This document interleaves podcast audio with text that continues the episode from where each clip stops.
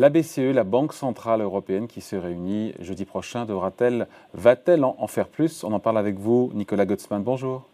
Bonjour. Vous êtes responsable de la recherche et de la stratégie et la financière de la Cité. Juste avant de revenir sur cette date du, 22 juillet, pour vous, on revient un petit peu en arrière, la revue stratégique, et tout ça est en lien encore une fois avec la prochaine réunion de la BCE, la revue stratégique de la BCE qui a été commentée ici par le gouverneur de la Banque de France, François Villeroy de Gallo, euh, elle aurait pu être plus ambitieuse pour vous? Qu'est-ce qui a coincé?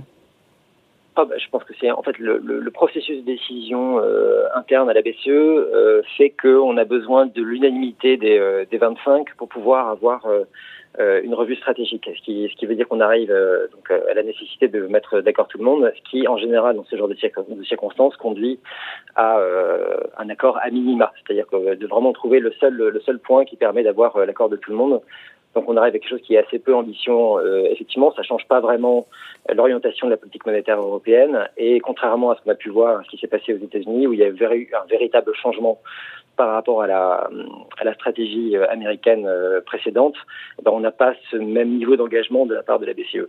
Et pourtant, je pense que le, malheureusement, le contexte faisait qu'on avait une possibilité de pouvoir changer les choses en profondeur en Europe. Donc c'est plutôt vraiment, enfin, malheureusement, une occasion ratée.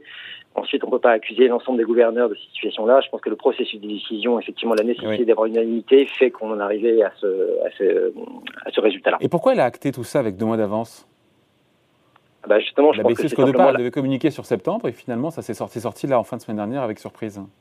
Bah, peut-être simplement parce que c'était la reconnaissance du fait qu'ils n'arriveraient pas à aller plus loin. C'est euh, il y avait une ambition de faire ce qu'on appelait, euh, ce qui a été mis en place notamment aux États-Unis, ce qu'on appelle une make-up stratégie, c'est-à-dire une stratégie de compensation des pertes passées, c'est-à-dire de prendre en compte l'inflation qui a été ratée au cours de soit de la dernière année, soit des années précédentes, de pouvoir corriger cela en acceptant une inflation supérieure euh, pendant un moment, à sort de corriger l'ensemble de ce qui avait été perdu. les Américains, ça. Hein.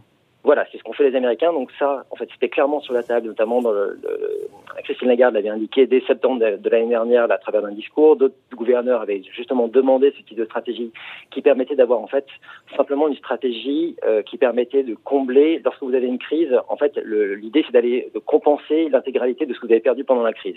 Et après, une fois que vous avez euh, compensé cette partie-là, vous revenez à une trajectoire plutôt à un rythme de croisière. Donc ça, c'est ce qui a été mis en place aux États-Unis. Et malheureusement, c'est ce qu'on n'a pas réussi à obtenir en Europe parce qu'il y a eu certains gouverneurs qui ont bloqué, on va dire, cette, cette formule-là. Alors que justement, ça la reconnaissance de ce qu'on avait eu notamment lors du lendemain de la grande crise financière de 2008. C'est que euh, aux États-Unis, notamment, ils se sont rendus compte qu'ils n'avaient pas une stratégie qui avait permis de compenser l'intégralité, ou en tout cas pas suffisamment rapidement et de façon pas assez euh, vigoureuse, euh, la crise qui avait eu lieu. Du coup, ils ont voulu changer ça pour avoir un, instrument qui leur permettait de corriger fortement et rapidement une période de crise. Et malheureusement, donc c'est ce qu'on n'a pas réussi à mettre en place en Europe. Donc on continue avec un, système qui est malheureusement assez peu adapté à une période de crise. Alors, euh, la prochaine euh, réunion de la BCE, c'est jeudi prochain, le 22 juillet. On sera au cœur de l'été, dans la torpeur de l'été. Et contrairement à ce qu'on pourrait croire, cette réunion pourrait peut-être réserver pas des surprises, mais on pourrait assister à des annonces. D'ailleurs, Christine Lagarde, dans une interview à Bloomberg, a dit que cette réunion sera intéressante. Donc, on pourrait oui, je pense que bah, en fait c'est et elle l'a confirmé. Elle vient de donner une interview aussi au Financial Times qui a été publiée ce matin.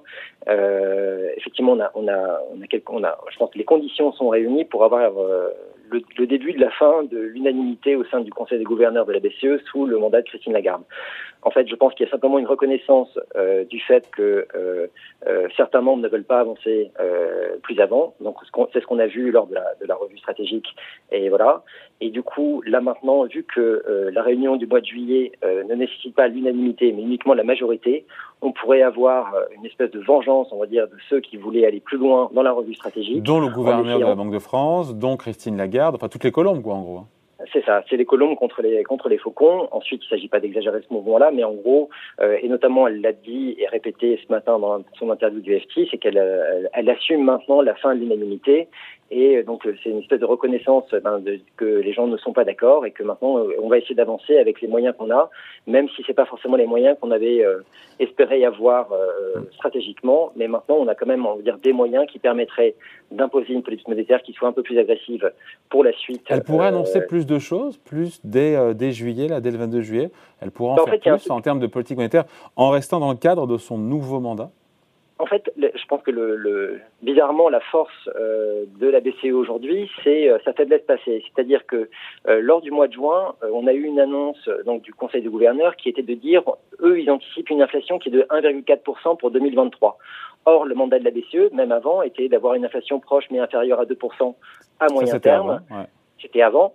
Et donc, même à 1,4% euh, donc à 2023, ils étaient déjà en dessous. On n'y était pas. Donc, ils avaient déjà les moyens d'en faire davantage et même personne ne pouvait comprendre que la BCE n'en fasse pas davantage.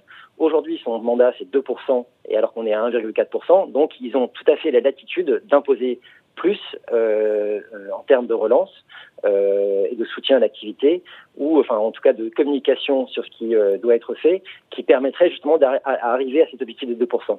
Donc là, pour ça, il y a plusieurs moyens d'y arriver. Vous avez donc là, il y a le, plan du PEPP, e donc qui est un plan de le plan d'urgence pandémique, qui est censé sont des rachats d'actifs jusqu'au mois de mars 2022, 1850 milliards depuis le début de la crise. Elle pourra annoncer son, son prolongement, une rallonge, ou c'est prématuré? Alors, il y, a, plusieurs choses. On pourrait effectivement donc euh, annoncer euh, soit une soit une rallonge, soit un, euh, allongement. Mais le problème, c'est qu'on est, depuis le début, ce plan-là a été lié en fait au retour du PIB européen à son niveau d'avant-crise, en considérant qu'à partir du moment où on sera revenu au niveau d'avant-crise, eh ben, on pourra arrêter ce programme. Donc, on va dire sur la logique de ce programme-là, on pourrait effectivement se dire que finalement, puisqu'on devrait arriver en fait à revenir au niveau du PIB d'avant-crise dès la fin de cette année, eh ben, il est probable qu'on pourrait en terminer avec ce programme, mais par contre, on pourrait faire la relance, non pas sur le PEPP, mais sur le programme APP, donc qui lui est le, programme de, rachat d'actifs qui était déjà euh, mis en place, de, de, place de façon plus structurelle au niveau européen, et donc de faire passer la, ce, qui est, ce qui est arrêté d'un côté, et ben de le transférer de l'autre côté, et avec euh, un autre, euh, une autre communication sur ce qu'on appelle le forward guidance, c'est-à-dire de lier à la réalisation de certains résultats la mise en place de ce programme-là. Et là, on pourrait changer euh, donc la communication, c'est-à-dire que jusqu'à présent on disait on veut revenir au niveau du PIB d'avant crise. Maintenant, ce qu'on pourrait peut-être dire, c'est de dire eh ben, en fait on voudrait revenir à la trajectoire de croissance qu'on avait avant crise. Et, ça, qu'on aurait eu s'il n'y avait pas eu la crise qu'on aurait eu s'il n'y avait pas eu la crise. Et ça, c'est exactement la, stratégie américaine. Euh, c'est la stratégie américaine qu'on pourrait éventuellement importer ici. Ensuite, il va y avoir évidemment une lutte au sein du Conseil gouverneur pour arriver à quelque chose qui, certains n'en veulent pas de ce, de ce, type de ce type de stratégie, mais je ne vois pas fondamentalement en fait qu'est-ce qui, qu'est-ce qui pourrait, on va dire, euh, euh, empêcher ceux qui veulent arriver à un tel résultat de, mettre justement cette communication au, sein du Conseil gouverneur et, ce qui permettrait d'avoir une politique qui soit plus agressive au, niveau au niveau européen. Ouais. D'ailleurs, Christine Lagarde qui l'a avoué en disant que ce, ce plan d'urgence pourrait évoluer vers un nouveau format. Donc c'est un peu énigmatique, mais on comprend bien qu'il va y avoir une espèce de, transformation des outils actuels pour, en tout cas pour poursuivre ces rachats d'actifs. C'est ça, et je pense que l'important maintenant, c'est de se dire, voilà, on, avait un, plan qui était calibré euh, pour la pandémie, donc pour une période de crise. À partir du moment où vous considérez que vous sortez de la crise, eh bien, vous avez besoin de quelque chose qui soit un outil plus structurel, et euh, donc là, qui conviendrait plus au, euh, au, programme de APP, et donc ce qui serait, ce qui serait assez logique dans cette, dans cette volonté-là de la part, de la part du Conseil gouverneur. Et ce qui permettrait surtout d'avoir une visibilité qui soit beaucoup plus de long terme, parce que pour le moment, le marché, tout ce qu'il a eu à se mettre sous la main, c'était donc ce programme de PEPP. Or, contrairement aux États-Unis, on avait une limite qui était fixée dès le départ en termes de montant et en termes de date. Donc à partir du moment où vous connaissez la date de fin, euh, soit sur le montant, soit sur la date, et eh ben vous, pouvez vous pouvez vous dire que vous avez un certain niveau de confiance jusqu'à jusqu'à ce que la, date soit, la date soit euh, atteinte. Mais après, vous avez une incertitude. Alors qu'au contraire, aux États-Unis, quand vous dites euh, dès le départ, en fait, on veut mettre un programme en place qui n'a aucune date euh, limite et aucun montant limite, et euh, vous, vous, limitez seulement son, son application à la, à la, réalisation de certains résultats, et eh ben vous avez beaucoup moins d'incertitude sur la suite. Donc c'est ce qui pourrait être mis en place euh, au niveau européen, et ça permettrait d'avoir une communication qui soit plus efficace, plus lisible pour les marchés, en force, plus lisible pour les en force pour Christine Lagarde, qui pourrait se draguiser un peu pour le coup?